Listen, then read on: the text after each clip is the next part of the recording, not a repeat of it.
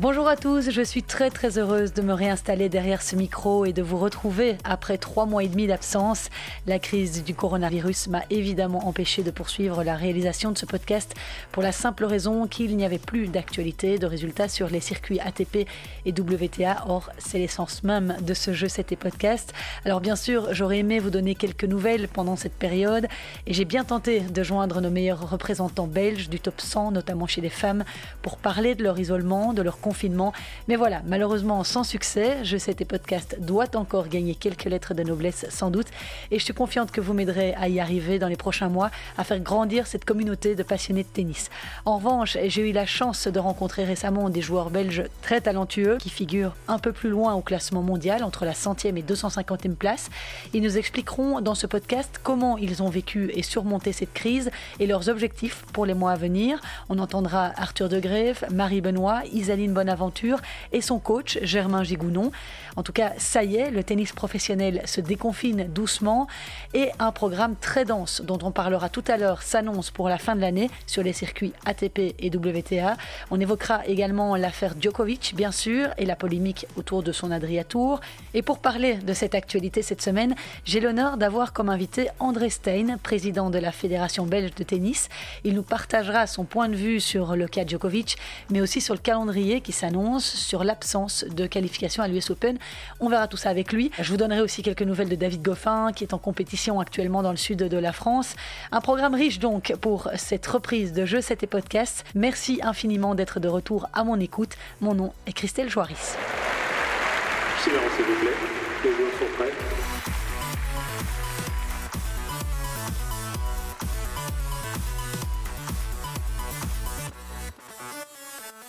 Alors pour commencer cette émission, me parlons évidemment de Novak Djokovic, numéro 1 mondial, dans la tourmente après avoir été testé positif au coronavirus le 23 juin alors qu'il participait à l'Adria Tour, une tournée de matchs caritatifs qu'il a lui-même organisée dans les Balkans et qui était initialement prévue du 13 juin au 5 juillet.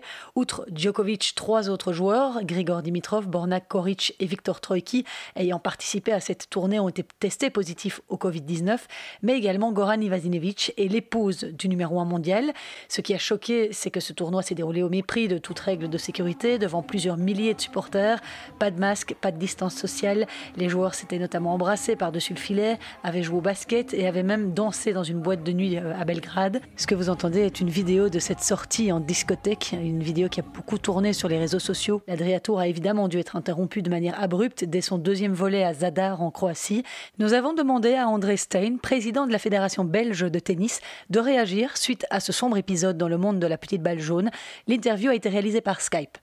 Ils ont tous fait des, bêtises. Je crois qu'ils se sont crus parce qu'ils sont jeunes, ils sont en très bonne santé, c'est des vedettes, c'est le premier jour mondial. Ils se sont crus intouchables. Malheureusement, le, le virus n'épargne pas les vedettes. Euh, bon, ça aurait pu arriver d'une manière ou d'une autre, mais la manière dont c'est arrivé et les images qui ont fait le, tour du monde sur les réseaux sociaux, les montrant s'amuser, ne respectant aucune euh, distance sociale, aucune consigne de sécurité, mais ça ne plaide pas en, leur faveur. Malheureusement, ça ne plaide pas non plus euh, en, faveur du tennis. Donc, euh, je, le regrette et j'espère en tout cas, d'abord, que pour eux, ils n'en souffriront pas trop, ça c'est une chose, mais aussi que ça ne ternira pas l'image de tennis et ça ne mettra pas le doute dans les gouvernements qui doivent décider ou pas de l'organisation de compétitions tennistiques. C'est un très mauvais exemple qu'ils ont donné. Seule bonne nouvelle de cet Adria Tour, l'Autrichien Dominique Thiem va faire don de sa prime de participation à cette tournée exhibition. C'est en tout cas ce qu'a annoncé ce vendredi le père et entraîneur du joueur, Wolfgang Thiem, dans un entretien à un quotidien autrichien. Le montant de cette prime n'est pas connu, ni l'association qui va en bénéficier. De son côté, Novak Djokovic a fait un don de plus de 40 000 euros à une ville serbe durement touchée par la pandémie. Alors évidemment, le Serbe vainqueur de 17 tournois du Grand Chelem va devoir redorer son image car elle en a pris un sacré coup. Écoutez à ce propos ce qu'en pense André Stein. Moralement, bah, il a subi quand même la réprobation du monde entier, au niveau du tennis et même, même en dehors.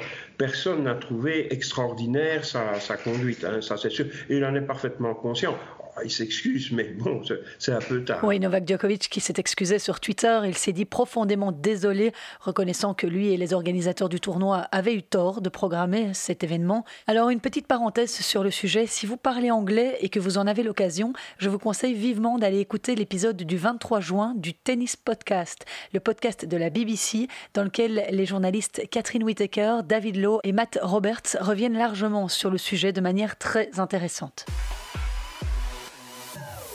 Parmi les joueurs dont l'imprudence a été pointée du doigt figure Alexander Zverev, placé en quarantaine pour 14 jours, comme tous les autres participants de l'Adria Tour. Or, lundi passé, soit huit jours après avoir été placé en isolement, des images de l'Allemand faisant la fête à Monaco, entouré de dizaines de personnes, sont devenues virales sur le web. L'attitude d'Alexander Zverev a eu don de mettre Nick Kyrgios hors de lui. Écoutez la réaction de l'Australien au lendemain de la publication des images sur Instagram. Il a réagi en se filmant au volant de sa voiture.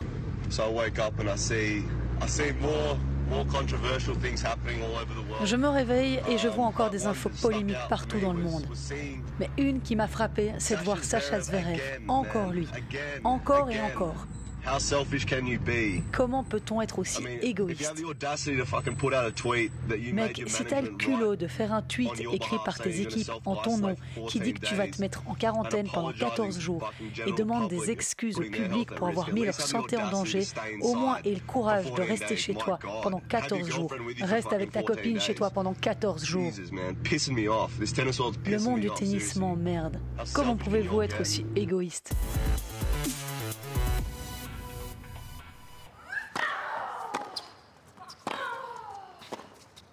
Je vous le disais en sommaire, le calendrier de la fin de saison a été dévoilé en partie par l'ATP et la WTA. Alors pour les dames, le circuit reprendra vie le 3 août à Palerme, suivi une semaine plus tard du tournoi de Prague avant la tournée américaine. Ce tournoi de Prague est d'ailleurs une toute nouvelle compétition et pourra recevoir jusqu'à 2000 supporters.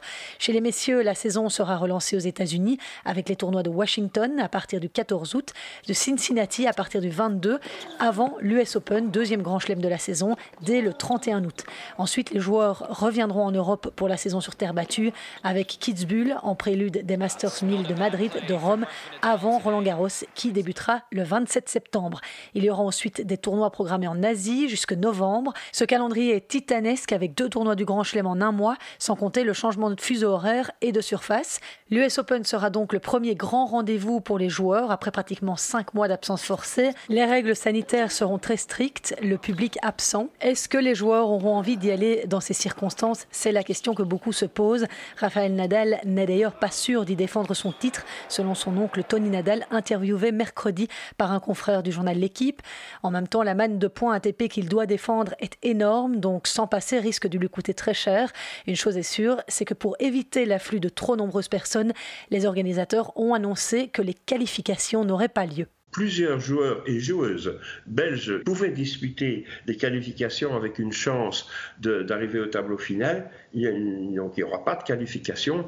Par contre, l'US Open a déclaré vouloir indemniser financièrement les joueurs qui auraient été euh, classés suffisamment haut que pour participer aux qualifications. Vous comprenez cette décision d'annuler les qualifications? Pour tout vous dire, je ne, comprends pas très bien. Évidemment, on sait que la situation sanitaire à New York est loin d'être idéale et je crois que le fait d'annuler les, qualifications, c'est de je, pense, hein, je parle à leur place des dirigeants de l'US Open, c'est de réduire les risques, étant donné que on n'a plus euh, la participation et ils sont nombreux les joueurs en, qualification. Hein, quand on met les, les, dames et les messieurs ensemble, c'est plutôt 128 joueurs, c'est aussi, euh, aussi des arbitres, c'est aussi des, des, accompagnants. Et comme ils avaient dit que euh, tout le monde serait logé dans un même hôtel tout près de, de, de l'US Open, peut-être bien n'ont-ils pas la capacité d'accueillir tout ça. Mais ici, c'est moi qui le dis. Et le tournoi junior est aussi annulé. Nous avions plusieurs juniors belges qui étaient en capacité de, jouer ce tournoi parce qu'ils avaient le, ranking donc dans, le, circuit junior. Là, ils ne pourront pas malheureusement aller à l'US Open. Par contre, au tournoi de, Roland Garros, s'il se déroule comme c'est prévu euh, fin septembre. Là, il y aura à la fois la compétition pour jeunes, donc nos jeunes pourront participer à un grand chelem parce qu'il faut bien savoir, c'est important pour eux. Une fois qu'on a 17 ans passés, on ne peut plus le faire. Donc nous avons plusieurs joueurs qui sont en âge et en force de le faire. S'ils ne peuvent pas non plus aller à Roland Garros, ça veut dire que ces joueurs-là perdront la chance de leur vie d'un jour disputer un tournoi junior de, de Grand Chelem. Lui n'est plus un junior, mais il fait partie de ces joueurs pénalisés par l'annulation des qualifications de l'US Open. Arthur De 28 ans, est aujourd'hui 323e joueur mondial, mais il a été 113e et il bénéficie d'un classement protégé qui lui permet d'entrer dans le tableau des qualifs d'un tournoi du Grand Chelem. Écoutez sa réaction par rapport à cette annulation à New York et son état d'esprit après ces longs mois sans compétition. Je l'ai rencontré fin juin dans le cadre d'un stage Hope and Spirit qu'il faisait au Parival à Rixensart. L'US ils ont les droits TV qui sont payés par ESPN et qui, rapportent des millions. Donc, euh, donc voilà, c'est toujours pour l'argent euh, que ça se passe. Je ne suis pas sûr que ça soit la meilleure des solutions. Et euh, je pense aussi qu'il y a peut-être pas mal de joueurs qui vont pas accepter d'y aller, notamment les bons, dans des conditions pareilles. Et aussi, c'est pas très, très réglo pour les autres joueurs qui ont peut-être pas de, de, tournoi à jouer cette semaine-là. Ils auraient peut-être pu faire un US Open sans points, par exemple. Ça, ça aurait été juste avec du prize money. Mais ils savent qu'en faisant ça, il n'y a pas de bons joueurs qui vont venir s'il n'y a pas les points. Et donc voilà, euh, je vais un peu voir comment, quel calendrier ils vont donner, euh, qu'est-ce qui va se passer, mais euh, pour le moment c'est encore très flou. Ça veut dire qu'au niveau des compétitions Challenger, il n'y a vraiment rien qui a été édicté à ce stade? Non, pour le moment rien du tout. Ils parlent qu'il y en a qui sont annulés, qu'il y en a qui se sont retirés, qu'il y en a peut-être des nouveaux qui voudraient On a eu un call des joueurs qui a entre guillemets mené à rien. Il parlait surtout beaucoup de l'US Open alors que ça concerne seulement 120 joueurs euh, dans la planète tennis. Donc, euh, donc voilà. Comment vous, vivez ça? Euh, Je suppose que financièrement ça doit être un énorme manque à gagner. Oui, clairement. Après, j'ai pas du tout de dépenses au niveau coaching, etc. Pour le moment, comme il n'y avait pas encore de date de retour, je m'entraînais tranquillement et je me tenais en forme, surtout physiquement. Après, euh, là, c'est surtout une grosse perte, c'est qu'il n'y ait pas de qualif à l'US Open. Avec les prize money maintenant en Grand Chelem qui en plus montent euh, de 20% par, pratiquement par an, euh, on peut très bien en vivre. Après, il faut aussi avoir quelques sponsors sur le côté. Moi, j'ai eu la chance aussi d'avoir la Fédé qui m'a aidé depuis que j'ai 12 ans jusqu'à mes 24 ans. j'ai la Coupe Davis aussi, grâce à Goffin aussi qui est très bon. On a le droit de jouer dans des, dans des grands groupes, ça rapporte aussi quand même beaucoup d'argent. Donc non, je ne suis pas à plaindre et je me plains pas du tout. J'ai maintenant Open Spirit aussi qui m'aide, etc. et voilà. Comment vous, voyez euh, la solidarité entre les joueurs? Ah ben, elle est très très mauvaise, hein, ça clairement. Hein. Je veux dire, y a, les joueurs du top font rien du tout pour le moment pour les autres joueurs. Je sais que Djokovic essaye de faire plus bouger les choses que par exemple Federer ou Nadal qui, qui font vraiment pas grand chose pour les autres joueurs. On a un, conseil des joueurs où euh, euh, trois quarts des joueurs sont dans le top 20, donc ça n'a aucun sens. Ils sont censés défendre euh, les droits des joueurs, mais ils devraient mettre des gars qui sont 150, 250, 350. Personne ne vous représente? Il y a maintenant justement un joueur, je crois, qui est classé à la centième place, ben justement Vacek euh, Pospisil, le Canadien, qui a déjà été plus haut, et qui lui veut vraiment, on sent, faire bouger les choses. Il met dans, les, dans ses articles, justement, il attaque un peu Federer, Nadal, etc., qui, qui font rien.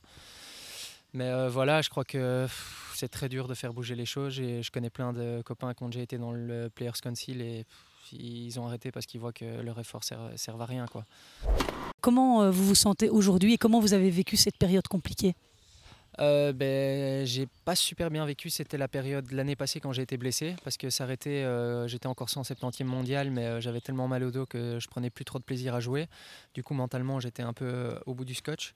Donc, j'avais pris la décision d'arrêter et de soigner définitivement mes problèmes de dos que j'avais depuis, depuis deux ans. Donc, ça, c'était pas une décision facile parce que j'ai raté beaucoup de grands chelems, etc.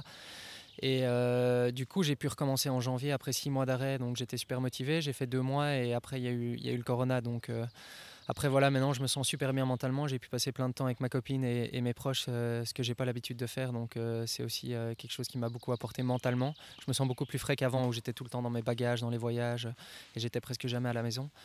Donc voilà, je suis impatient que ça reprenne. Comment avez-vous pu vous entraîner euh, pendant cette période? Au début, j'ai fait euh, juste du physique. J'en ai profité pour euh, mettre la raquette de côté un peu et, faire d'autres choses. et juste, comme j'aime bien faire du physique, ça ne me dérangeait pas du tout de faire mon sport deux heures par jour.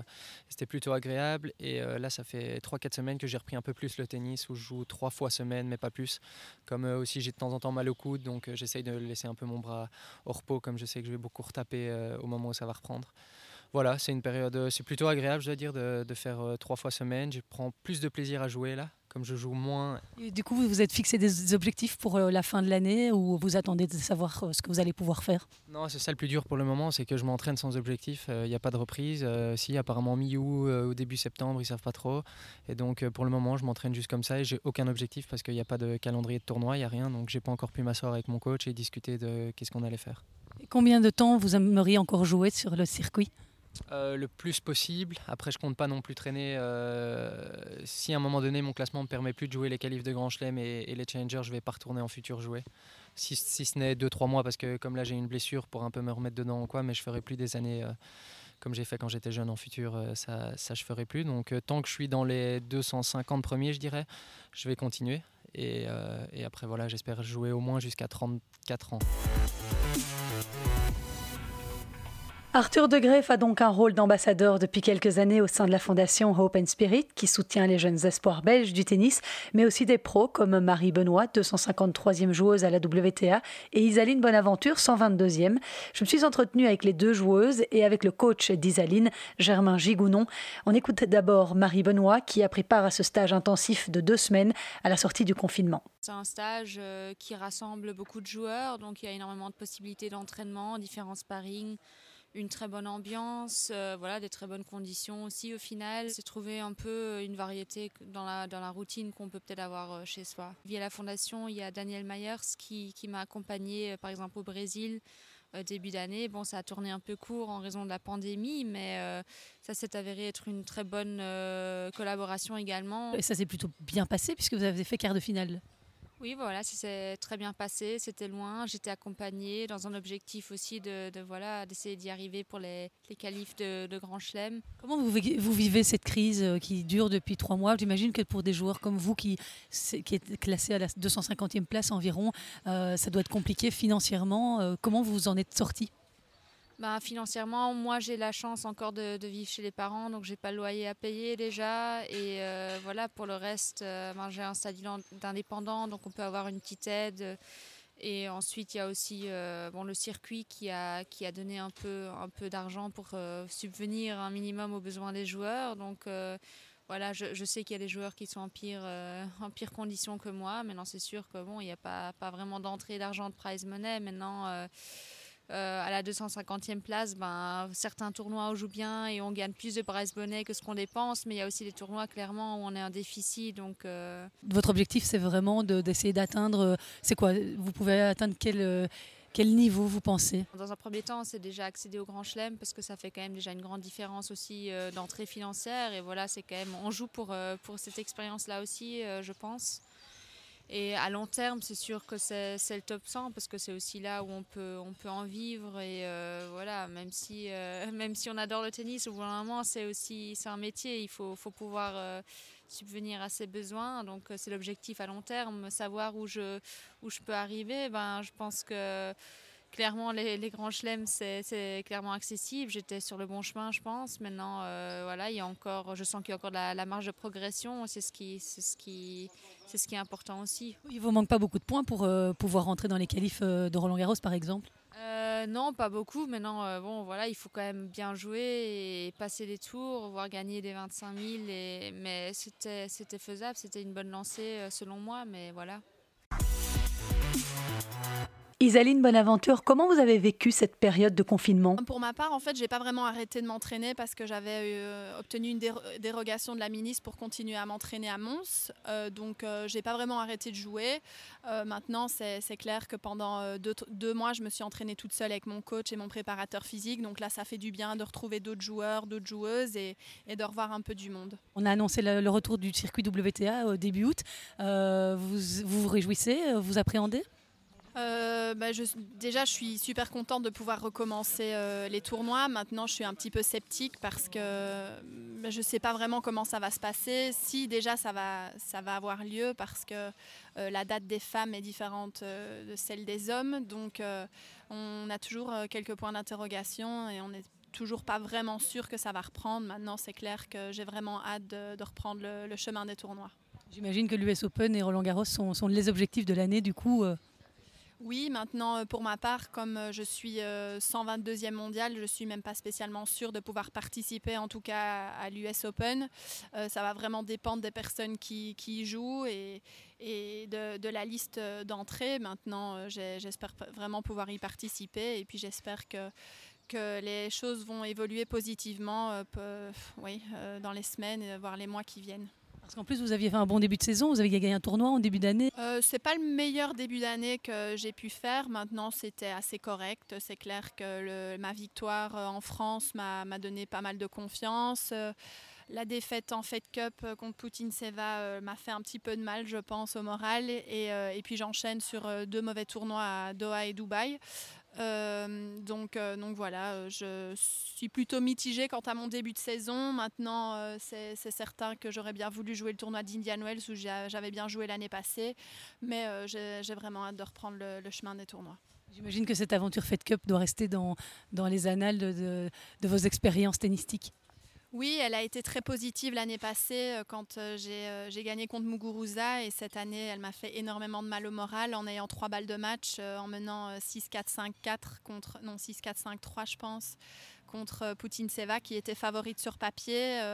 heureusement, l'équipe a réussi à gagner la rencontre, donc ça c'était positif, mais c'est certain que des, des, défaites comme ça, ça fait toujours du mal au moral, même s'il y avait énormément de positifs à retirer de cette victoire. Quels sont vos objectifs pour cette année 2020 euh, avec Isaline? C'est très compliqué de parler d'objectifs parce que voilà, là, ils viennent d'annoncer hier ou avant-hier que ça reprenait au mois d'août. Maintenant, euh, c'est toujours sous réserve. Je pense que vu les conditions, euh, tout le monde ne pourra pas jouer. Comme l'US Open l'a annoncé qu'il n'y avait pas de qualification, donc Isaline est, est, au bord du tableau. Il faudra voir si ça rentre ou pas. Donc c'est difficile de parler d'objectifs concrets tant qu'on ne sait pas ce qu'elle pourra jouer ou non. C'est un, coup dur pour le moral d'avoir un, quelque chose qui arrive comme ça dans la saison? Oui, je pense que c'est un coup dur pour tout le monde. Hein. C'est vraiment, c'est trop long. Je veux dire, parfois un petit break peut faire du bien quand on n'est pas bien, mais là c'est trop long. C'est sûr qu'elle avait gagné un tournoi en début d'année. Ça avait été un peu up and down, des tournois très bien, des tournois un peu moins bien. La Fed Cup c'était vraiment pas mal. Elle perd avec des balles de match en faisant un super match. Euh, et puis surtout, on avait commencé la collaboration fin d'année, donc on n'a pas eu le temps de, faire beaucoup de tournois ensemble. Et donc c'est voilà, c'est un coup de un coup d'arrêt un peu un peu précoce, je vais dire. Mais voilà, on a pu, on a pu maintenant travailler, ce qui est pas mal aussi. On a pu apprendre à se connaître, à travailler sur certaines choses, voilà, qui prenaient plus de temps et peut-être qu'on n'aurait jamais eu le temps de pouvoir le faire. Donc j'espère maintenant que ça va porter ses fruits. Mais c'est sûr que le retour à la compétition va être un peu bizarre pour tout le monde. Vous avez envie de pouvoir continuer à la mener jusqu'où? J'ai envie de faire une saison pleine et pouvoir voir euh, voilà, euh, jusqu'où elle peut aller. Euh, je pense que là, l'objectif à, à, court terme, bien sûr, c'est de rentrer dans le top 100, vu qu'elle est au bord depuis un, petit moment maintenant. Et, voilà, il y a ce petit cap à passer, mais je pense qu'elle peut aller bien plus haut que ça. Donc, euh, donc voilà, je crois qu'il faut voir sur du long terme et pouvoir se rapprocher du top 50. Je vais terminer ce podcast en vous parlant de résultats, même s'ils sont anecdotiques. Certains joueurs ont eu la chance de pouvoir rejouer des matchs dans des conditions proches de la normale. En tout cas, ont pu se mesurer à des adversaires lors de tournois exhibitions en tout genre. Il y a notamment eu la Battle of the Brits à huis clos en Angleterre, où Andy Murray a dit avoir retrouvé de bonnes sensations après avoir atteint les demi-finales. Il a même annoncé qu'il avait retrouvé le service de ses plus belles années quand il avait remporté trois titres du Grand Chelem. Il y a eu aussi la victoire de Madison Keys lors du tournoi exhibition de Charleston la semaine passée contre la lauréate du dernier Open d'Australie, Sophia Kenin. Et puis depuis trois semaines se joue à Bio, près de Nice, l'Ultimate Tennis Showdown, imaginé par Patrick Moratoglou, coach de Serena Williams. Une formule très américanisée et un peu controversée aussi hein, du tennis, qui se joue en quatre cartons de 10 minutes et qui présente une série de règles très étonnantes, censées attirer des fans plus jeunes et tenir les spectateurs en haleine. Et parmi les participants, il y a David Goffin, baptisé The Wall. Il y a aussi Gasquet, Berrettini, Tim, Benoît Père, Feliciano Lopez. Et bien alors d'enregistrer ce podcast, David Goffin est quatrième au classement avec quatre victoires et trois défaites. Il a battu le français Corentin Moutet samedi soir. Lors des précédents week-ends, il avait aussi battu l'Australien Alexei Popirin, l'Espagnol Feliciano Lopez et le Français Elliot Benchetrit. Il a en revanche été battu dans ses autres matchs par Richard Gasquet, Dominique Tim et Matteo Berrettini. Cette dernière info avant de vous quitter, Kim Clijsters est partie s'installer aux États-Unis, le pays de son mari, l'ancien joueur et coach de basket Brian Lynch. C'est en tout cas ce qu'a annoncé Bolang van Limburg. Elle y restera avec son mari et leurs trois enfants en vue de la reprise de la saison WTA. Brian Lynch serait sur le point de trouver du travail dans le club NBA des Brooklyn Nets. Ce départ dans le New Jersey où elle possède une maison serait dans un premier temps de deux ans. Voilà, vous savez presque tout. J'ai été un peu plus longue cette semaine, mais j'avais beaucoup de choses à vous faire écouter. Et puis, ça faisait tellement longtemps que je pouvais bien me permettre ce petit écart. Alors, merci d'avoir été à l'écoute. Vraiment, si vous êtes un joueur de tennis, je vous souhaite un excellent début de saison. Je vous proposerai d'ailleurs très prochainement un numéro spécial destiné aux amateurs à la suite de l'interview du président de la Fédération belge de tennis. En attendant, prenez soin de vous, restez prudents et je vous dis à la semaine prochaine. Ciao